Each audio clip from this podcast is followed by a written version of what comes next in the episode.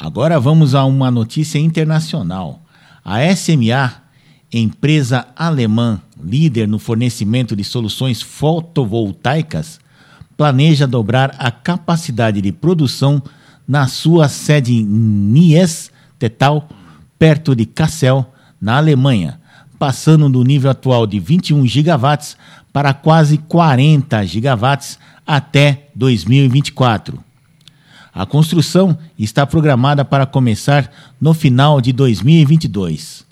Com 47 mil metros quadrados de área útil, a nova fábrica Gigawatt será dedicada à fabricação de sistemas voltados, sobretudo, ao segmento de usinas fotovoltaicas de grande escala.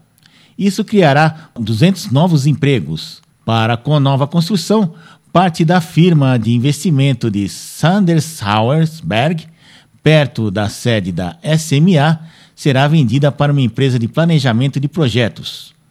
Esta empresa planejará a instalação da produção de acordo com as especificações da SMA.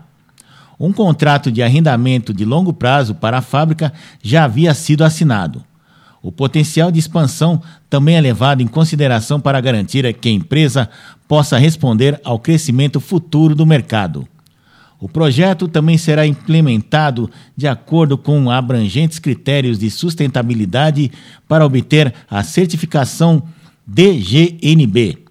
O sistema de certificação é o mais avançado no mundo para a construção sustentável e é reconhecido internacionalmente como referência global em sustentabilidade.